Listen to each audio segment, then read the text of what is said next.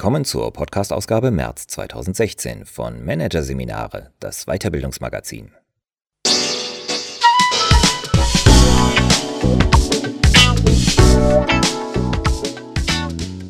Weitere Podcasts aus der aktuellen Ausgabe behandeln die Themen Werte im Management, Anstand auf Abwägen und Trainingsprogramm Mentale Stärke, Kraft im Kopf. Doch zunächst Lean Management in der Dienstleistung. Es könnte so einfach sein.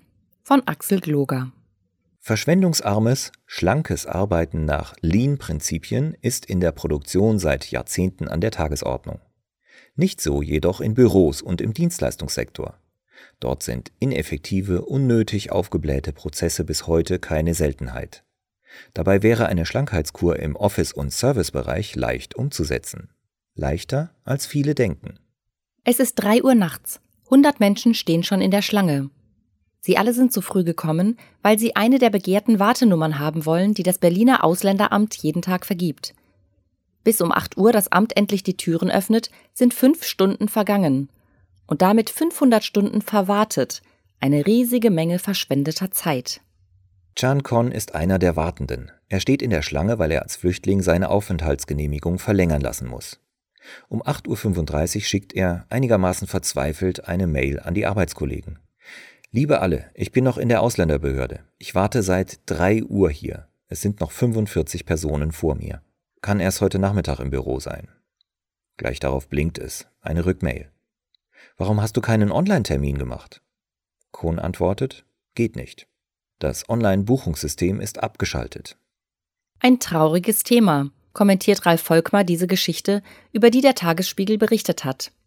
Volkmar ist Geschäftsführer der Learning Factory in Heddesheim. Wer mit ihm redet, spürt, wie ihn die Vorgänge im Berliner Ausländeramt bewegen. Denn das Amt ist ein Dienstleister, der gegen alles verstößt, was Volkmar seinen Kunden jeden Tag predigt. Schlank, also lean, sollen Prozesse sein, damit sie dem Unternehmen Gewinn und dem Kunden den erhofften Nutzen bringen. Aber allzu oft werden Vorgänge eben nicht lean organisiert. Dann entsteht Verschwendung. Die immensen Wartezeiten vor dem Ausländeramt sind ein Indiz dafür, sagt Volkmar. Jeder von uns hat Vergleichbares schon erlebt. Der Handwerker kommt, aber er kommt nicht einmal, sondern dreimal, nennt Friedrich Kerker, Professor für Betriebswirtschaft an der Fachhochschule Gelsenkirchen, ein Beispiel aus dem Alltag. Beim ersten Mal kommt der Handwerker ohne Termin und trifft niemanden an. Beim zweiten Mal hat er einen Teil vergessen. Erst beim dritten Mal bringt er die Sache zu Ende. Das ist die Realität in vielen Dienstleistungsgeschäften, nicht nur im Handwerk.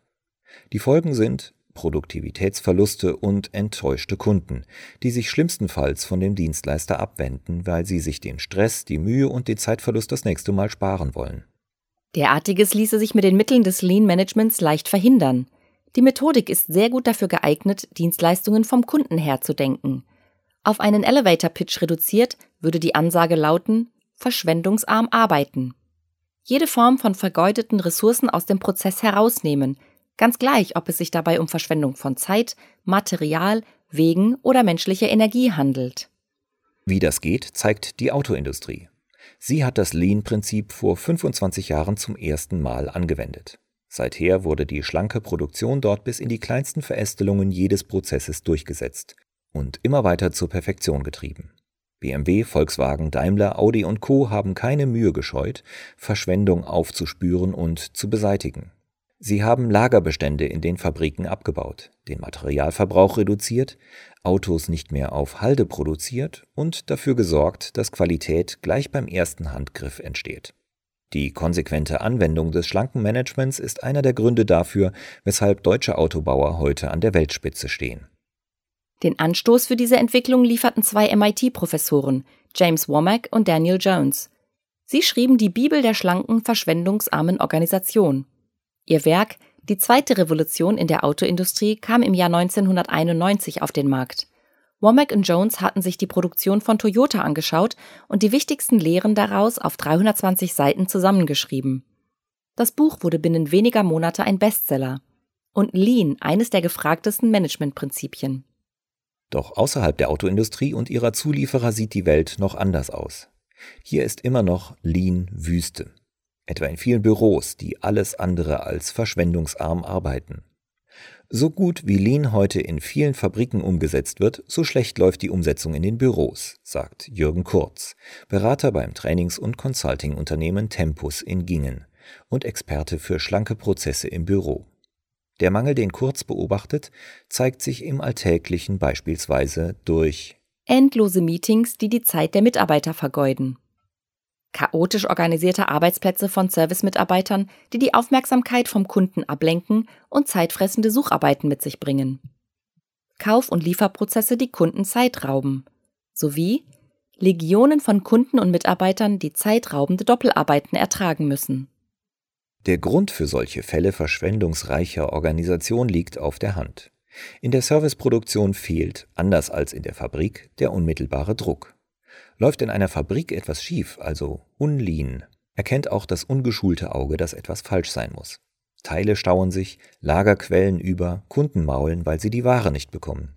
In den Büros aber, wo das Geschäft verwaltet wird, sieht man keine Prozesse, so die Diagnose von Tempusberater Kurz. Zu spät, falsch oder gar nicht gemachte Arbeiten fallen dort zunächst nicht auf. Zumindest nicht, solange es nicht so extrem wird wie beim Berliner Ausländeramt oder beim Dreifachtermin des Handwerkers. Bleiben etwa Anträge bei einer Versicherung liegen, gibt es zwar irgendwo im IT-System einen Datenstau, nur darüber stolpert keiner, weil nichts herumliegt. Learning Factory-Chef Volkmar schätzt, 90 Prozent der Organisationen haben die Gedanken von Lean im administrativen Bereich noch nicht umgesetzt. Dabei wäre das dringend nötig. Peter Drucker, der große Visionär, wies schon Anfang der Nullerjahre darauf hin. Im 20. Jahrhundert haben wir die Produktivität des Fabrikarbeiters um das 50-fache gesteigert. Im 21. Jahrhundert sollten wir dasselbe für die Wissensarbeiter erreichen. So der 2005 verstorbene Urvater der Management-Vordenker sinngemäß. Sehr weit sind wir bei der Umsetzung dieser Aufgabe allerdings nicht gekommen. Zu den Unternehmen, an denen Vordenker Drucker seine Freude gehabt hätte, zählen vor allem Firmen in der Systemgastronomie. Die Schnellverpfleger sind heute Labore, in denen jeder besichtigen kann, wie man Lean im Service richtig gut macht. Little Caesars zum Beispiel, die amerikanische Pizzakette, fand ihren Weg zu schlanken Prozessen. Bevor diese eingeführt wurden, lief jeder Mitarbeiter in der Filiale in Salt Lake City 26 Kilometer weit pro Woche. Auch in anderen Filialen war das so für den Eigentümer Valor Equity Partners, dem ein Teil der 3400 Standorte gehört, ein Ärgernis. Das sieht verdächtig nach Verschwendung aus, so die Mutmaßung. Die weiten Laufwege fielen zum Beispiel an, weil jedes Mal aus der Küche Käse geholt werden musste, wenn der Kunde am Tresen eine extra Portion orderte. Ein eigens angeheuerter Experte für schlanke Produktion wurde in die Filialen geschickt und arrangierte sie komplett um. Zusätzlicher Käse etwa wurde in einem Kühlfach direkt unter der Theke deponiert. Ergebnis? Die wöchentliche Laufstrecke reduzierte sich um ein Drittel. Weil Kunden schneller bedient werden konnten, stiegen die Umsätze um 156 Prozent. Wie sich das leidige Thema Zeitverschwendung durch Meetings mit Lean-Mitteln angehen lässt, zeigt unterdessen die Firma Trumpf. Der schwäbische Maschinenbauer hat durch seine industrielle Orientierung gelernt, dass es lohnt, Lean-Erkenntnisse aus der Fabrik auch in die Büros zu übertragen. Beispiel Meetings. Sitzungen gibt es bei Trumpf nicht. Vielmehr stehen die Fertigungsmanager am Anfang eines Treffens zusammen und laufen dann eine Stellwand ab. Hier auf zwei bis fünf Metern Länge sind Zettel mit wichtigen Kennziffern und Schlüsselthemen angepinnt. Ist ein Punkt erledigt, geht es zum nächsten. Jeder Teilnehmer berichtet kurz über seine Themen, etwa Anlagenstatus, Fehlerbearbeitung, Maschinenauslastung. Lösungsvereinbarungen werden direkt an Ort und Stelle getroffen. Das Besondere dieses Meetingsformats? Alles ist sichtbar. Die Themen, die zu besprechen sind, der Fortschritt über die schon abgelaufenen Agendapunkte hinweg und das Ende der Besprechung, das dem physischen Ende der Stellwand entspricht. Mit dieser einfachen Methode schaffte es Trumpf, ein Shopfloor-Meeting vollgepackt mit Themen, in 15 bis 30 Minuten durchzuziehen. Von so viel Effizienz können andere Firmen nur träumen. Dabei ist es gar nicht so schwer, es besser zu machen. Lean Management ist in vielen Punkten die Perfektion des Banalen. Man muss es nur angehen, beschreibt Jürgen Gerstner, Leiter Prozessoptimierung bei der Storz Endoskop GmbH im schweizerischen Schaffhausen, die Agenda. Er hat sich an die Grundregeln von Lean gehalten und damit, wie er berichtet, enorme Verbesserungen erreicht. Diese Regeln sind schon ziemlich alt. Autopionier Henry Ford führte sie in den 1920er Jahren in seinen Fabriken ein. Erstens, die Räume für die Arbeit sollen überall sauber sein. Zweitens, es soll Ordnung herrschen. Drittens, die Ordnung soll so sein, dass Gleiches immer gleich behandelt wird, damit sich ein Dritter stets sofort und ohne Suchen zurechtfindet. Viertens, es wird auf Disziplin bei der Einhaltung dieser Vorgaben geachtet. Fünftens, jeder ist angehalten, sich laufend um Verbesserungen zu kümmern. Später übernahm Toyota diese Regeln. Durch die Übertragung ins Japanische wurden aus den Ford-Regeln die heute verwendeten 5S-Regeln gleichen Inhalts. Aber den Japanern war das noch zu wenig. Sie wollten es noch ordentlicher, zu noch geringeren Kosten. Deshalb führten sie das Flussprinzip ein. Nur was der Kunde nachfragt, soll produziert werden. Autos, die unverkauft herumstehen, wollten die Japaner nicht. Ebenso keine Regale in der Fabrik, die Überquellen von Vorprodukten, die schon seit Wochen darauf warten, dass sie endlich aufs Fließband kommen. Kaum ein anderes Unternehmen setzte das Prinzip keine Verschwendung so gnadenlos um wie Toyota. In den Fabriken des Autobauers wurde all das erfunden und perfektioniert, was heute zum Lean-Standard gehört. Zum Beispiel die ständige Jagd nach dem, was auf Japanisch Muda heißt. Die Assoziation zu Modder oder Matsch ist nicht ganz falsch, denn es geht darum, das zu vermeiden, was nicht in eine saubere, gute Produktion gehört. Überproduktion, Materialbestände, Transporte, Laufwege, umständliche Bearbeitung, umständliche Bewegungen, Wartezeiten, Nacharbeiten – zählt das Handbuch des Toyota Produktionssystems auf. Diese Vorsätze lassen sich ohne jeglichen Hokuspokus umsetzen. Richtig betrieben ist Lean immer einfach und für jedermann sofort verständlich. Das Besteckfach des Geschirrspülers ist schnell ausgeräumt, wenn man den Korb mit dem Besteck rausnimmt, neben die Besteckschublade stellt und dann die Teile einsortiert. Wer hingegen immer ein paar Besteckteile aus der Maschine greift, zur Schublade geht und sie dort einsortiert, dann zur Maschine zurückgeht, braucht ein Vielfaches an Zeit und Weg. Die Gemba Akademie, ein Lean-Beratungsdienstleister, ermittelte sogar einmal, wie viel. 5,8 Kilometer pro Jahr läuft demnach in seiner Küche, wer den Besteckkorb stecken lässt. Aber nur 0,57 Kilometer derjenige, der das Besteckfach gleich zur Schublade trägt. Weniger Fehler, weniger Personaleinsatz, weniger Kosten, höhere Qualität – fasst Ingenieur und Personalberater Mark Roth die Vorteile von Lean zusammen. Nur, wenn diese so offensichtlich sind, warum hat es Lean dann in der Dienstleistungswirtschaft so schwer? Warum müssen Einwanderer sinnlos vor dem Ausländeramt warten? Warum kommt der Handwerker dreimal? Warum lässt mancher Schnellimbiss der Kette Nordsee Kunden zur besten Mittagszeit ohne Essen ziehen? Wir haben gerade keine Pommes frites. In der Autoindustrie würde nicht passieren, was in der Serviceindustrie immer noch gang und gäbe ist. Das Problem, das einstmals einfache, überlegen erfolgreiche Managementkonzept ist in der aktuellen Rezeption kaum noch zu erkennen. Lean ist in den allgemeinen Begriffsmatsch abgesunken, beschreibt Learning Factory Betreiber Ralf Volkmar die Lage. Kanban und Kaizen, Scrum und Agile, die zehn Prinzipien der schlanken Unternehmensführung und die fünf S-Regeln.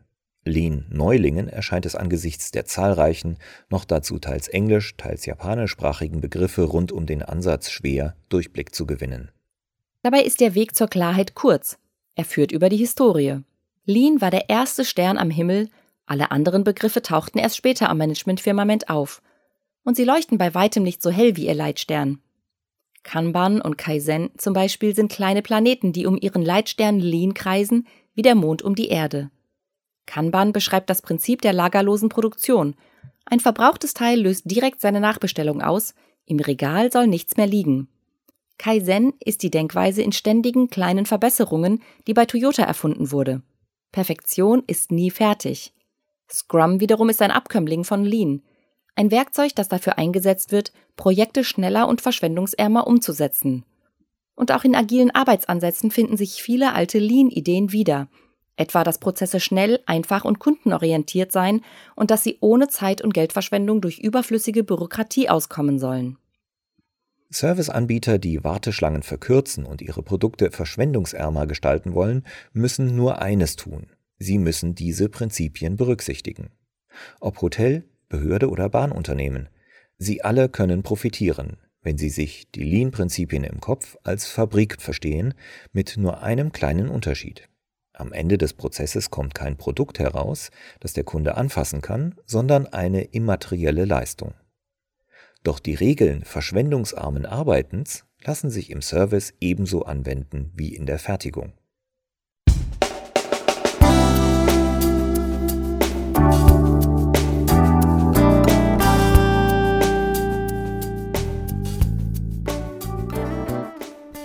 Sie hörten den Artikel Lean Management in der Dienstleistung. Es könnte so einfach sein von Axel Gloger aus der Ausgabe März 2016 von Managerseminare, produziert von Voiceletter. Weitere Podcasts aus der aktuellen Ausgabe behandeln die Themen Werte im Management, Anstand auf Abwägen und Trainingsprogramm Mentale Stärke, Kraft im Kopf. Weitere interessante Inhalte finden Sie auf der Homepage unter managerseminare.de und im Newsblog unter managerseminare.de/blog.